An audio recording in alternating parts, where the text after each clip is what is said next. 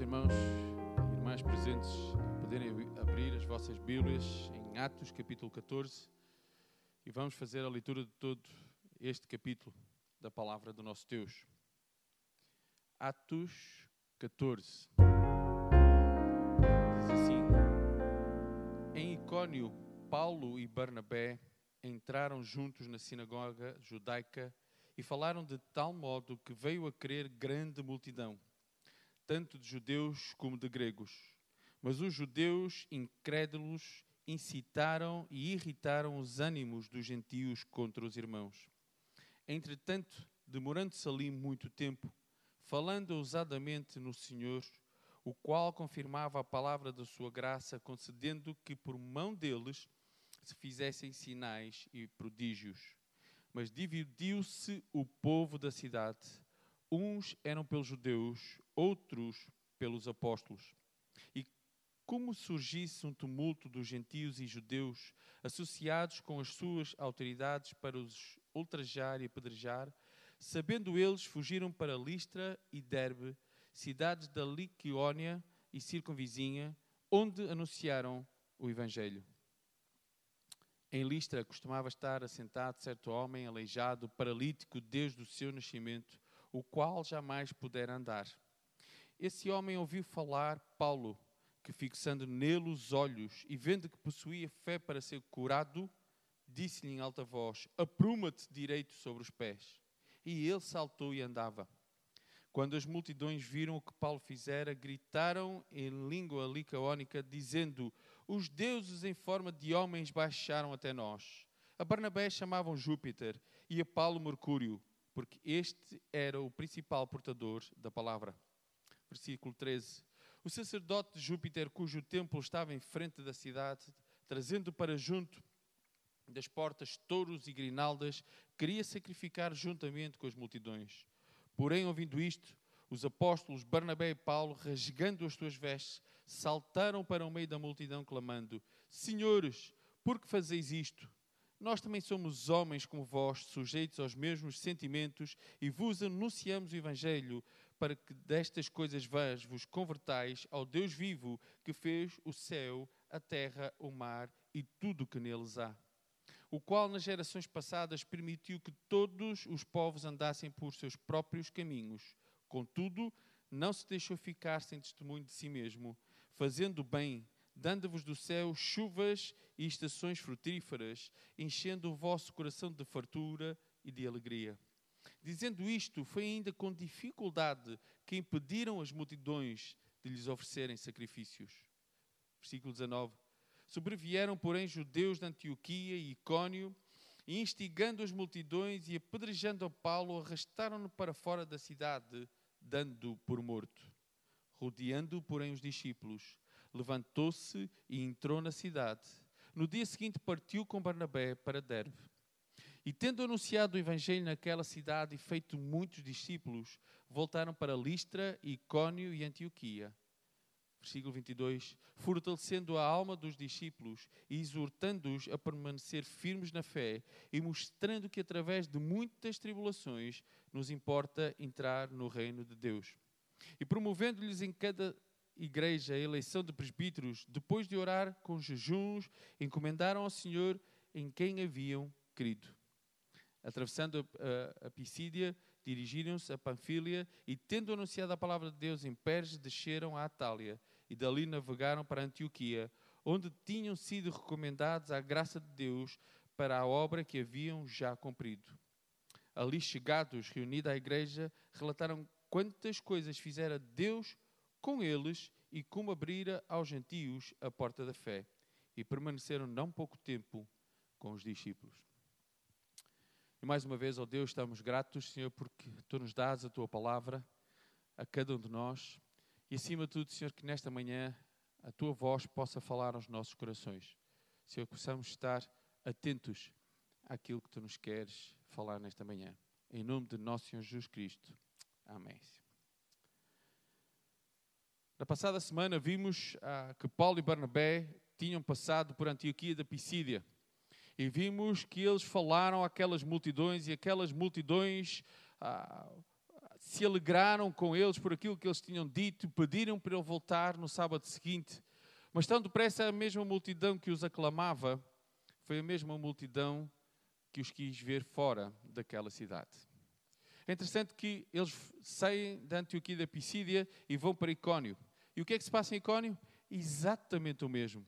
Eles pregam, pessoas se convertem, reconhecem que Jesus Cristo é o Senhor, e pouco tempo depois, vindo os judeus, fazem com que todas estas pessoas se instiguem contra Paulo e Barnabé, e novamente eles, sabendo que, que os procuravam apedrejar, novamente têm que sair daquela cidade e vão para Listra.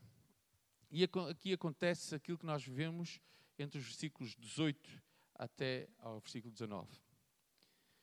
Eu queria que nós reparássemos que nesta passagem existem três tipos, três tipos de grupos de pessoas. O primeiro delas, a multidão. As pessoas que faziam parte daquela cidade, as pessoas a quem Paulo e Barnabé pregavam o Evangelho. A multidão que os aclamava, mas pouco tempo depois, muitas vezes, os expulsava e, como vimos nesta passagem, os apedrejava. O segundo grupo de pessoas são os discípulos que são descritos no, no versículo 20. Que quando Paulo é lançado fora, eles os rodeiam para proteger Paulo. E o terceiro grupo de pessoas é lógico que é Paulo e Barnabé que apesar de todas as dificuldades que eles foram tendo de cidade em cidade, podemos ver a sua persistência em fazer a vontade de Deus. Pegando no primeiro grupo, a multidão, novamente, quando eles chegam ali, eis que há ali um homem paralítico que nunca tinha andado na sua vida. E Paulo, olhando para ele, vendo a sua fé, disse: Olha, homem, põe-te nos teus pés, fica de pé e anda. E isso aconteceu o que logo aquela multidão que viu ficou ah, alegre, se alegraram com ele, e, ao ponto de dizer: Olha, afinal, deuses desceram à terra. E como podemos ler, vimos que nomes foram dados a Barnabé e a Paulo. E os consideravam como deuses, ao ponto do próprio sacerdote trazer animais para fora para sacrificar junto com eles. E vemos que é com muita dificuldade que Paulo e Barnabé têm que dizer àquela multidão: Olha, nós somos homens com vocês. Nós, aquilo que acabou de ser feito não fomos nós que fizemos, foi Deus, através de nós, que curou este homem. Mas a, a, a, a multidão estava de tal maneira que não quis ouvir aquilo que Paulo e Barnabé diziam. Por muito que eles dissessem que eram homens como qualquer um deles, não, eles criam que eles eram os deuses que tinham descido à terra. Mas sabe uma coisa? Pouco tempo depois, a história muda. Porquê? Porque, versículo 19: Sobrevieram, porém, judeus de Antioquia e Icónio. Lembram-se, novamente, de onde é que Paulo fugiu no capítulo 13? De Antioquia. No início do capítulo 14, eles tiveram que fugir de Icónio. E os mesmos judeus que nestas duas cidades fizeram com que a multidão escorraçasse, peço desculpa, foi a mesma multidão que chega agora aqui a Listra e faz o quê? Exatamente o mesmo. E a mesma multidão que momentos antes o estava a exultar, diziam que eles eram deuses, que mereciam ser adorados, era a mesma multidão que de pouco tempo depois apedrejaram Paulo e o arrastaram para fora da cidade, considerando morto. Ao ler esta história, vem à minha cabeça aquilo que exatamente o povo fez com o Senhor Jesus Cristo. A entrada triunfal em Jerusalém, em que exultaram, louvaram, o Messias estava a entrar. E pouco tempo depois, cerca de duas semanas, as mesmas pessoas, muitas delas disseram o quê? Crucifico, crucifico, crucifico. As mesmas pessoas que exultaram hoje foram as mesmas pessoas que apedrejaram, ou neste caso, crucificaram Jesus Cristo. E a pergunta que eu queria fazer esta manhã: será que eu não faço parte muitas vezes desta multidão? Será que não faço parte, como acabamos de cantar, Tu és fiel, Senhor? E esta manhã, se calhar, eu estou a adorar o meu Deus, estou a exaltá-lo como ele merece, estou-lhe a dar toda a honra, toda a glória, E se calhar daqui a um dia ou dois estou a apedrejar. E quando digo apedrejar, não literal, mas a minha vida nega em quem eu creio. Nega o Deus que hoje, esta manhã, estou a louvar. E muitas vezes eu olho para esta, estas pessoas, olho para esta multidão e critico o que esta multidão fez com Paulo em várias cidades, mas muitas vezes eu faço exatamente o mesmo com o meu Deus. Ou então eu faço exatamente o mesmo, talvez, com o meu irmão, que hoje estou a exultá-lo e amanhã eu estou a apedrejá-lo. Fazes parte desta multidão? A multidão, depois de apedrejar Paulo, versículo 19, arrastando-o para fora da cidade, dando como morto. Pensando que Paulo estava morto, o põem fora da cidade. Mas no versículo 20 diz que rodeando, porém, os discípulos levantou-se e entrou na cidade. Eu gosto muito desta palavra rodeando. Imaginem, Paulo acaba de ser apedrejado, Paulo é dado como morto, e há aqueles que aceitaram a mensagem que Paulo e Barnabé levaram a esta cidade, aqueles que realmente reconheceram que Jesus Cristo é Senhor, só através do, do, sacrifício de Cristo é que chegamos a Deus, que Jesus Cristo pagou o preço que eu preciso, precisava pagar pelo meu pecado. Aqueles que realmente compreenderam a mensagem que Paulo e Barnabé levaram. Aqueles que compreenderam que a cura daquele paralítico não foi Paulo nos seus poderes, mas foi Paulo usado por Deus.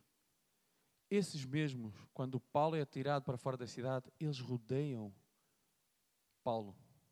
E é interessante, eu tento imaginar esta imagem. Paulo deitado, dado como morto, e eles à volta dele.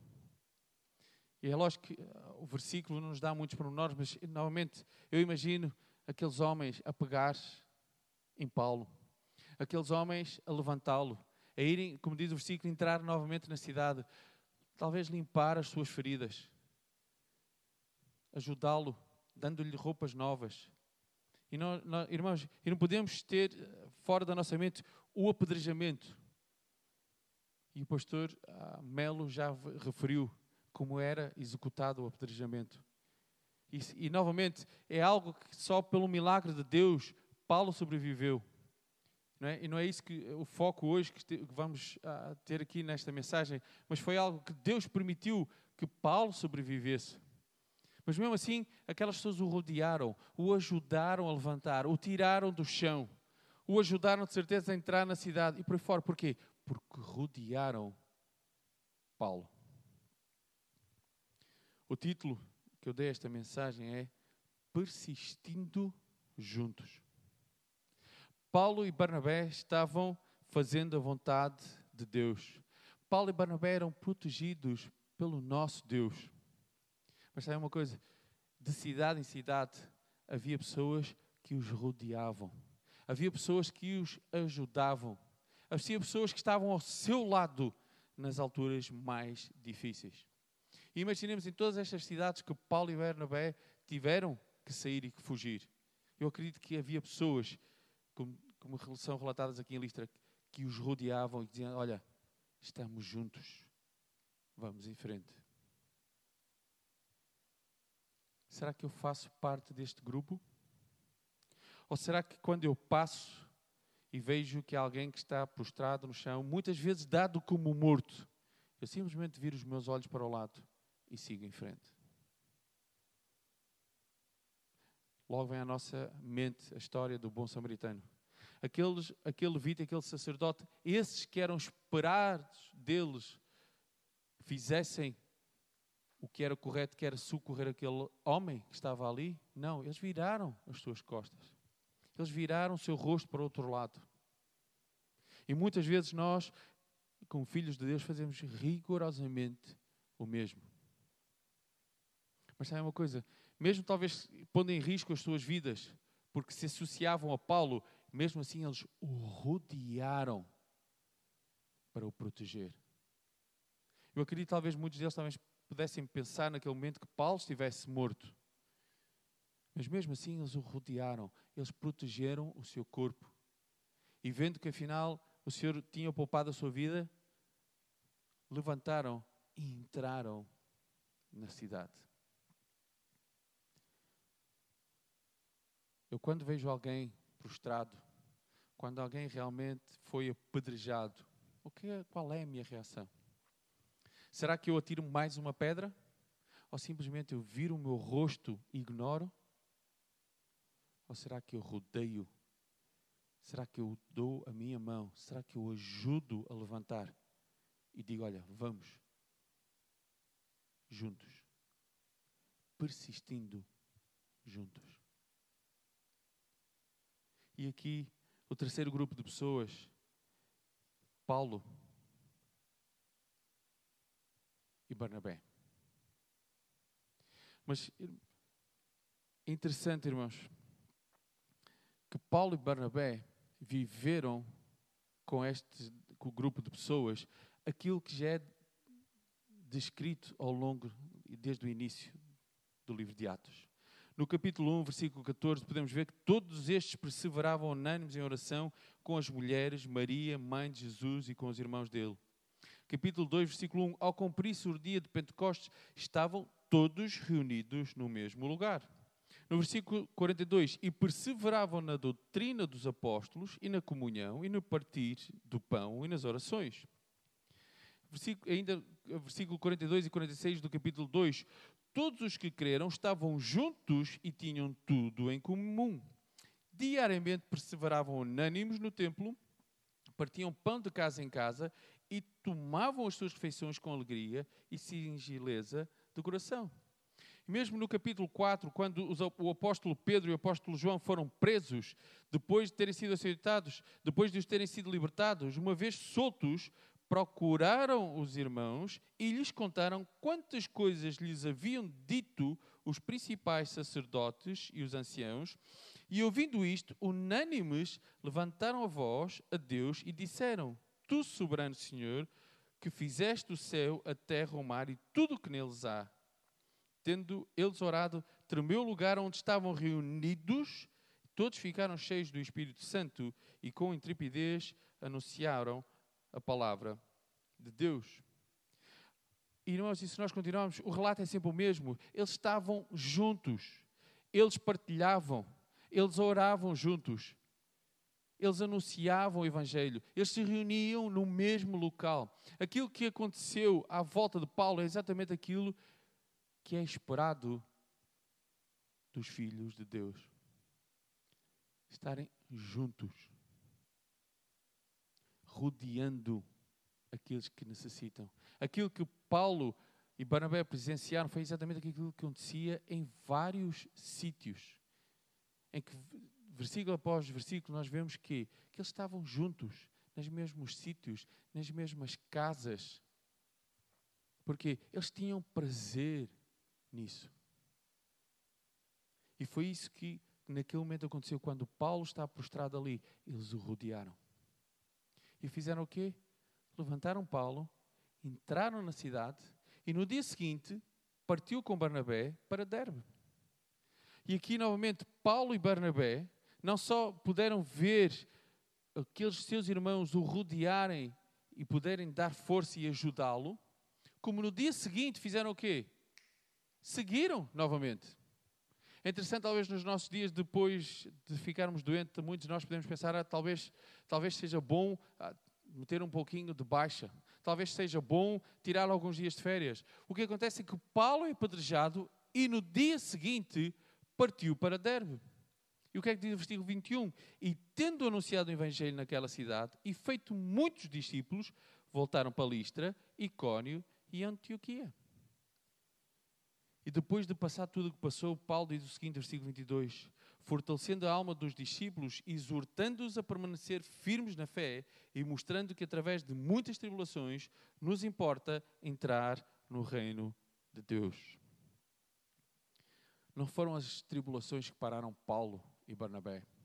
não foi o apedrejamento, não foi eles serem corridos de cidade, não foi as pessoas dizerem mal deles, não foi ah, os, os perseguirem. Nada disso fez com que Paulo e Barnabé parassem de servir ao Senhor. Bem pelo contrário, são, é apedrejado, Paulo no outro dia se levanta e Barnabé fazem o quê? Anunciam o Evangelho na cidade onde tinham acabado de entrar. Eles persistiram na obra que Deus lhes tinha dado. Quantas vezes eu paro por causa de alguma circunstância que surge na minha, na minha vida?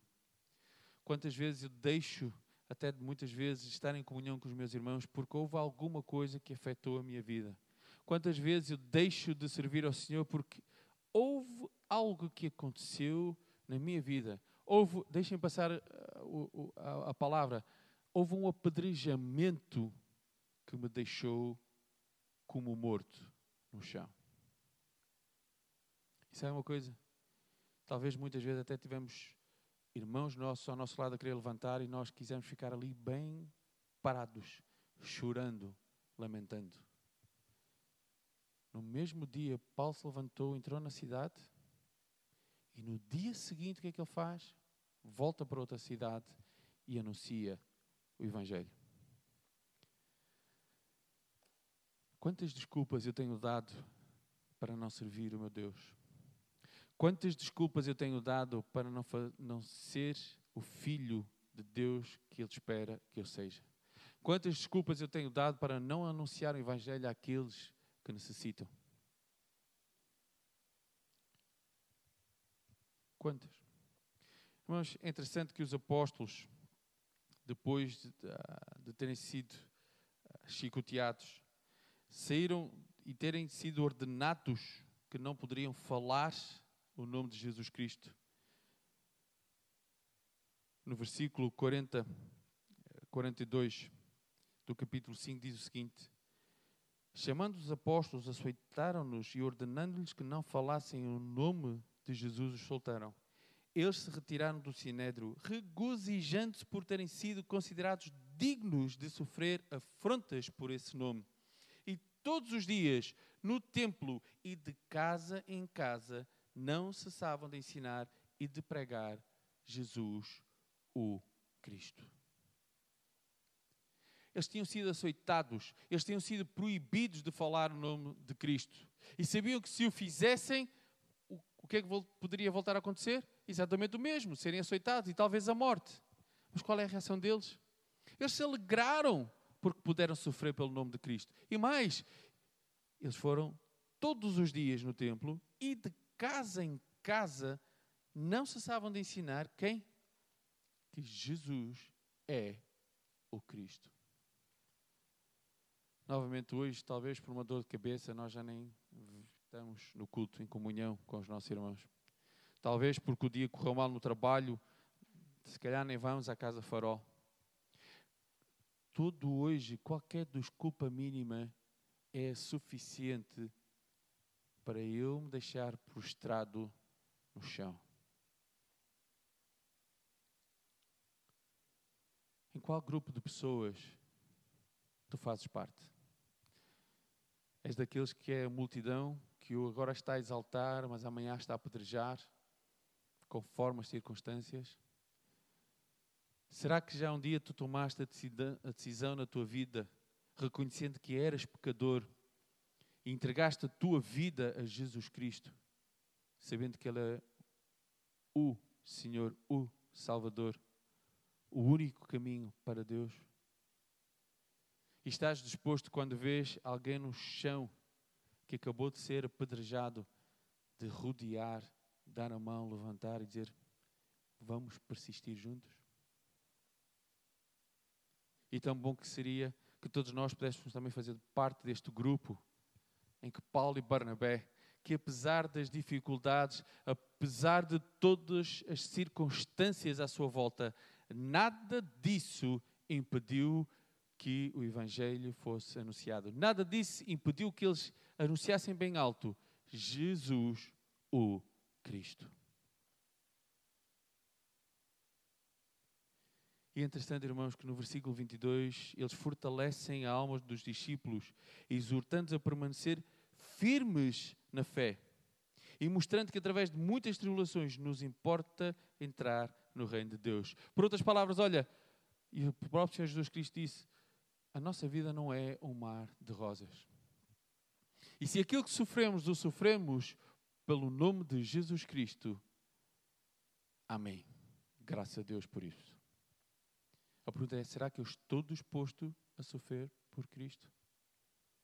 Ou será que é mais fácil eu estar na multidão a dizer, a exultar hoje, a dizer o quão bom é o nosso Deus, mas amanhã, através das minhas atitudes, através da minha vida, eu estou a dizer: crucifico, crucifico, crucifico. Onde é que tu estás hoje?